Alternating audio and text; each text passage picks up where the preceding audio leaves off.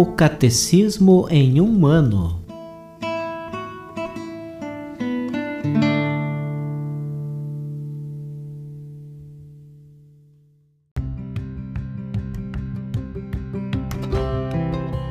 Olá, eu sou o Jefferson, seminarista na Diocese de Ponta Grossa, Paraná.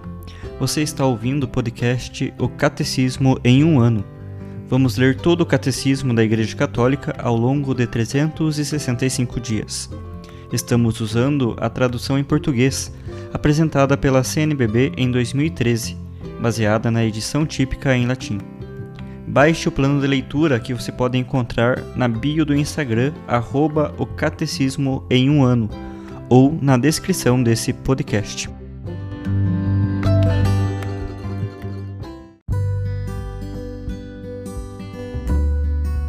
Chegamos ao dia 285 do nosso podcast O Catecismo em um Ano. Estamos lendo a sua terceira parte, A Vida em Cristo, na sua segunda, segunda sessão sobre os Dez Mandamentos. Hoje nós leremos dos números 2244 ao 2246.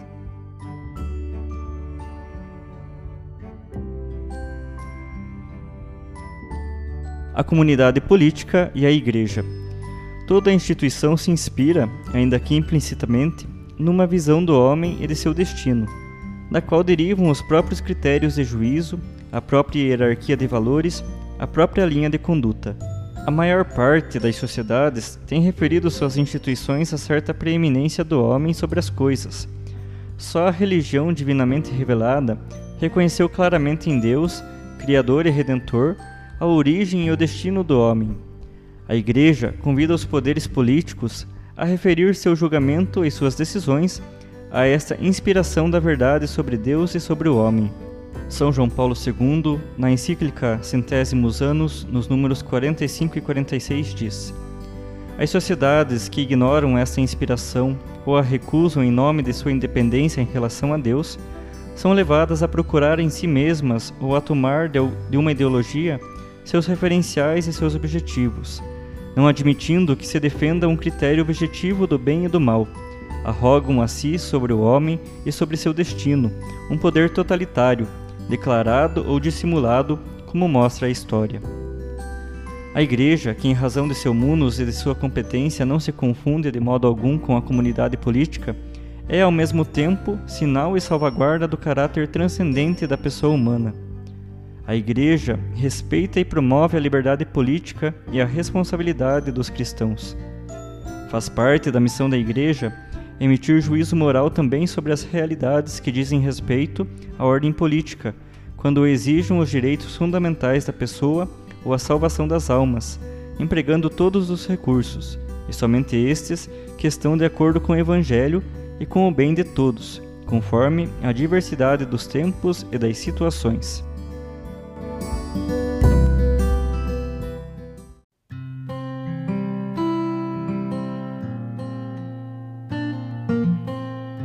Hoje, como catequese complementar, ouviremos a mensagem do Papa Francisco para a celebração do Dia Mundial da Paz de 1 de janeiro de 2019.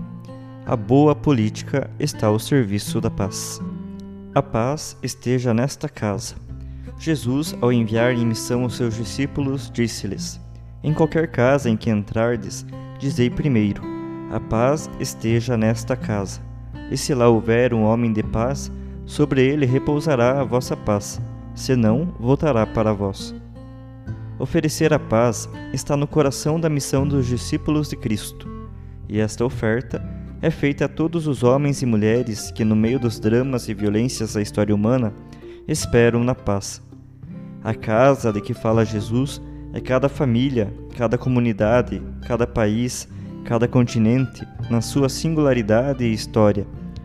Antes de mais nada, é cada pessoa, sem distinção nem discriminação alguma. E é também a nossa casa comum, o planeta onde nos colocou a morar e do qual somos chamados a cuidar com solicitude. Eis, pois, os meus votos no início do, do novo ano. A paz esteja nesta casa. O desafio da boa política. A paz parece-se com a esperança de que fala o poeta Carlos Peggy. É como uma flor frágil que procura desabrochar por entre as pedras da violência. Como sabemos, a busca do poder a todo custo leva a abusos e injustiças. A política é um meio fundamental para construir a cidadania e as obras do homem, mas, quando aqueles que a exercem não a vivem como serviço à coletividade humana, pode tornar-se instrumento de opressão, marginalização e até destruição. Se alguém quiser ser o primeiro, diz Jesus, há de ser o último de todos e o servo de todos. Marcos capítulo 9, 35. Como assinalava o Papa São Paulo VI, tomar a sério a política nos seus diversos níveis, local, regional, nacional e mundial, é afirmar o dever do homem, de todos os homens, de reconhecerem a realidade concreta e o valor da liberdade de escolha que lhes é proporcionada, para procurarem realizar juntos o bem da cidade, da nação e da humanidade.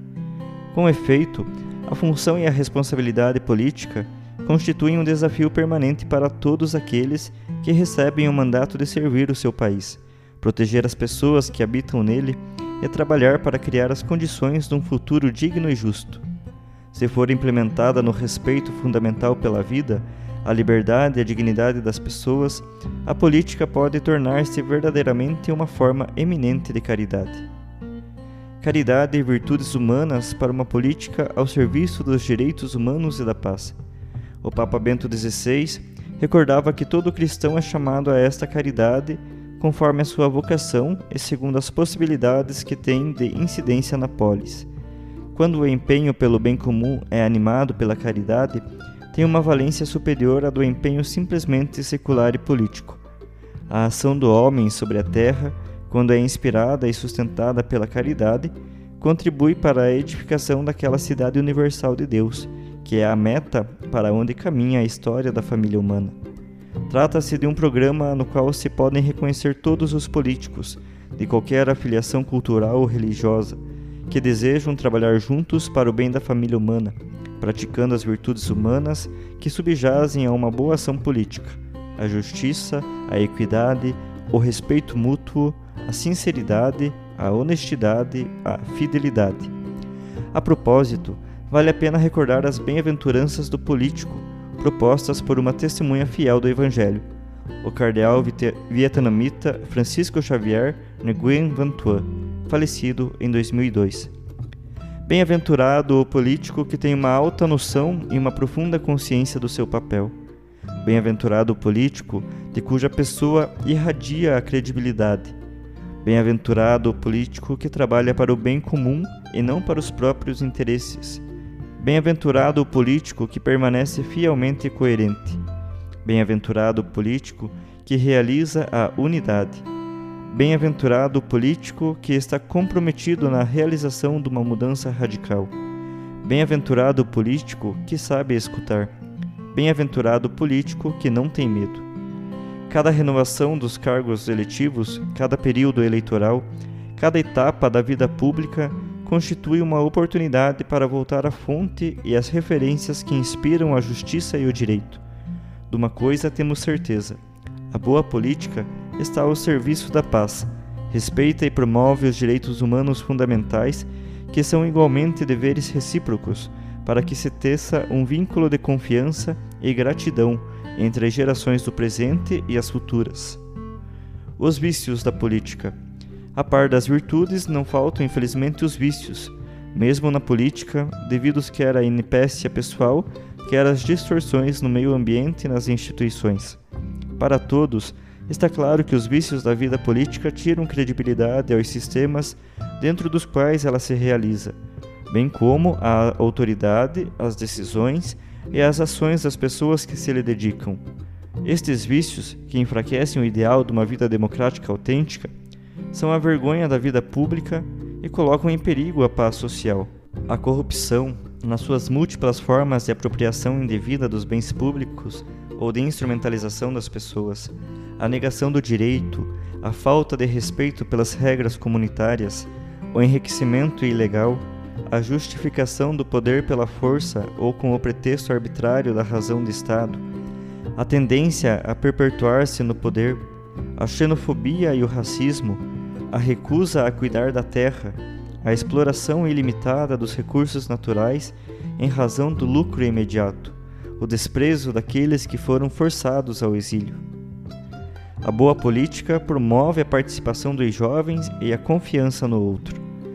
Quando o exercício do poder político visa apenas salvaguardar, salvaguardar os interesses de certos indivíduos privilegiados, o futuro fica comprometido e os jovens podem ser tentados pela desconfiança, por se verem condenados a permanecer à margem da sociedade, sem possibilidades de participar no projeto para o futuro. Pelo contrário, quando a política se traduz concretamente no encorajamento dos talentos juvenis e das vocações que requerem a sua realização, a paz propaga-se nas consciências e nos rostos. Torna-se uma confiança dinâmica, que significa Fio-me de ti e creio contigo na possibilidade de trabalharmos juntos pelo bem comum. Por isso, a política é a favor da paz, que se expressa no reconhecimento dos carismas e capacidade de cada pessoa. Que há de mais belo que uma mão estendida? Esta foi querida por Deus para dar e receber. Deus não a quis para matar ou fazer sofrer, mas para cuidar e ajudar a viver. Juntamente com o coração e a inteligência, pode também a mão tornar-se um instrumento de diálogo. Cada um pode contribuir com a própria pedra para a construção da casa comum. A vida política autêntica, que se funda no direito e num diálogo leal entre os sujeitos, renova-se com a convicção de que cada mulher, cada homem e cada geração encerram em si uma promessa que pode irradiar novas energias relacionais, intelectuais, culturais e espirituais uma tal confiança nunca é fácil de viver, porque as relações humanas são complexas. Nesses tempos, em particular, vivemos num clima de desconfiança que está enraizada no medo, no medo do outro ou do forasteiro, na ansiedade pela perda das próprias vantagens e manifesta-se também, infelizmente, a nível político, mediante atitudes de fechamento ou nacionalismos que colocam em questão aquela fraternidade de que o nosso mundo globalizado tanto precisa. Hoje, mais do que nunca, as nossas sociedades necessitam de artesãos da paz, que possam ser autênticos mensageiros e testemunhas de Deus Pai, que quer o bem e a felicidade da família humana. Não a guerra nem a estratégia do medo. Cem anos depois do fim da Primeira Guerra Mundial, ao recordarmos dos jovens mortos durante aqueles combates e as populações civis dilaceradas, experimentamos, hoje ainda mais do que ontem, a terrível lição das guerras fratricidas, isto é, que a paz não pode jamais reduzir-se ao mero equilíbrio das forças e do medo. Manter o outro sob ameaça significa reduzi-lo ao estado de objeto e negar a sua dignidade.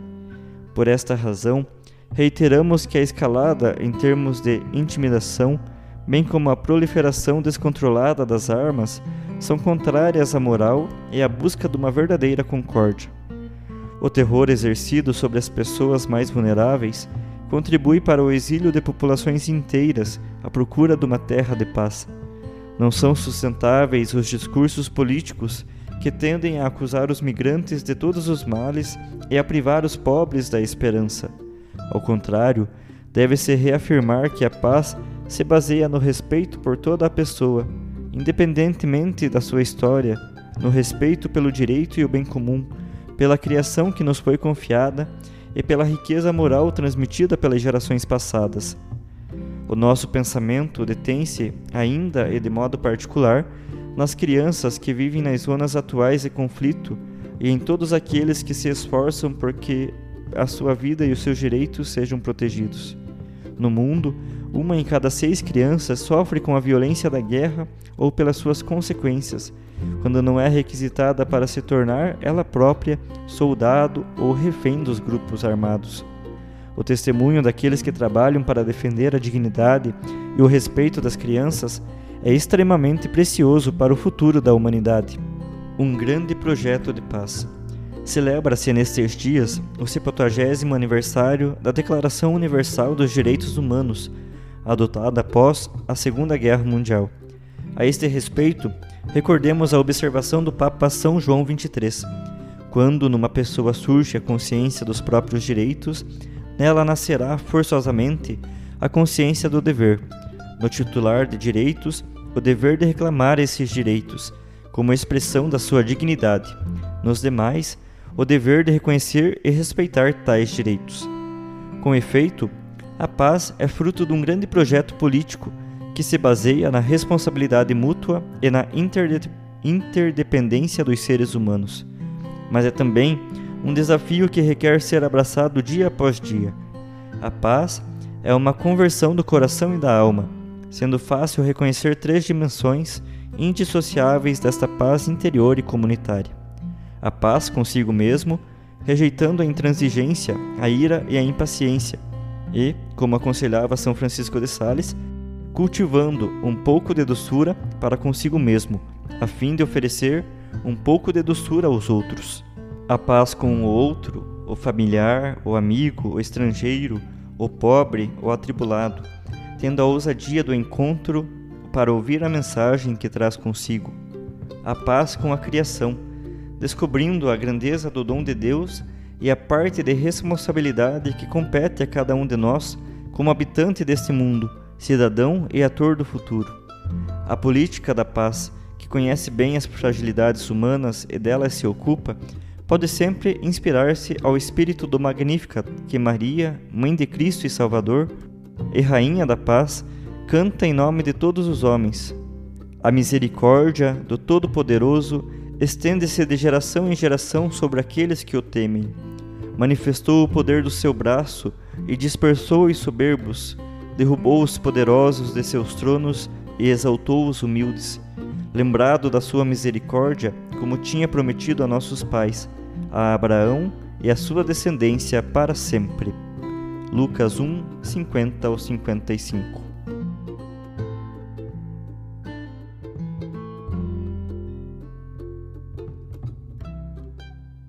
Os textos dos discursos papais encontram-se na íntegra no site da Santa Sé, vatican.va.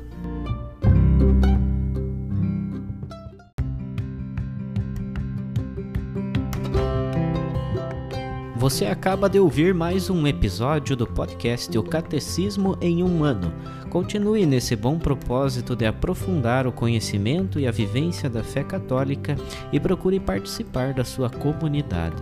Rezemos por todos que estão fazendo esse caminho de leitura do Catecismo. Até amanhã!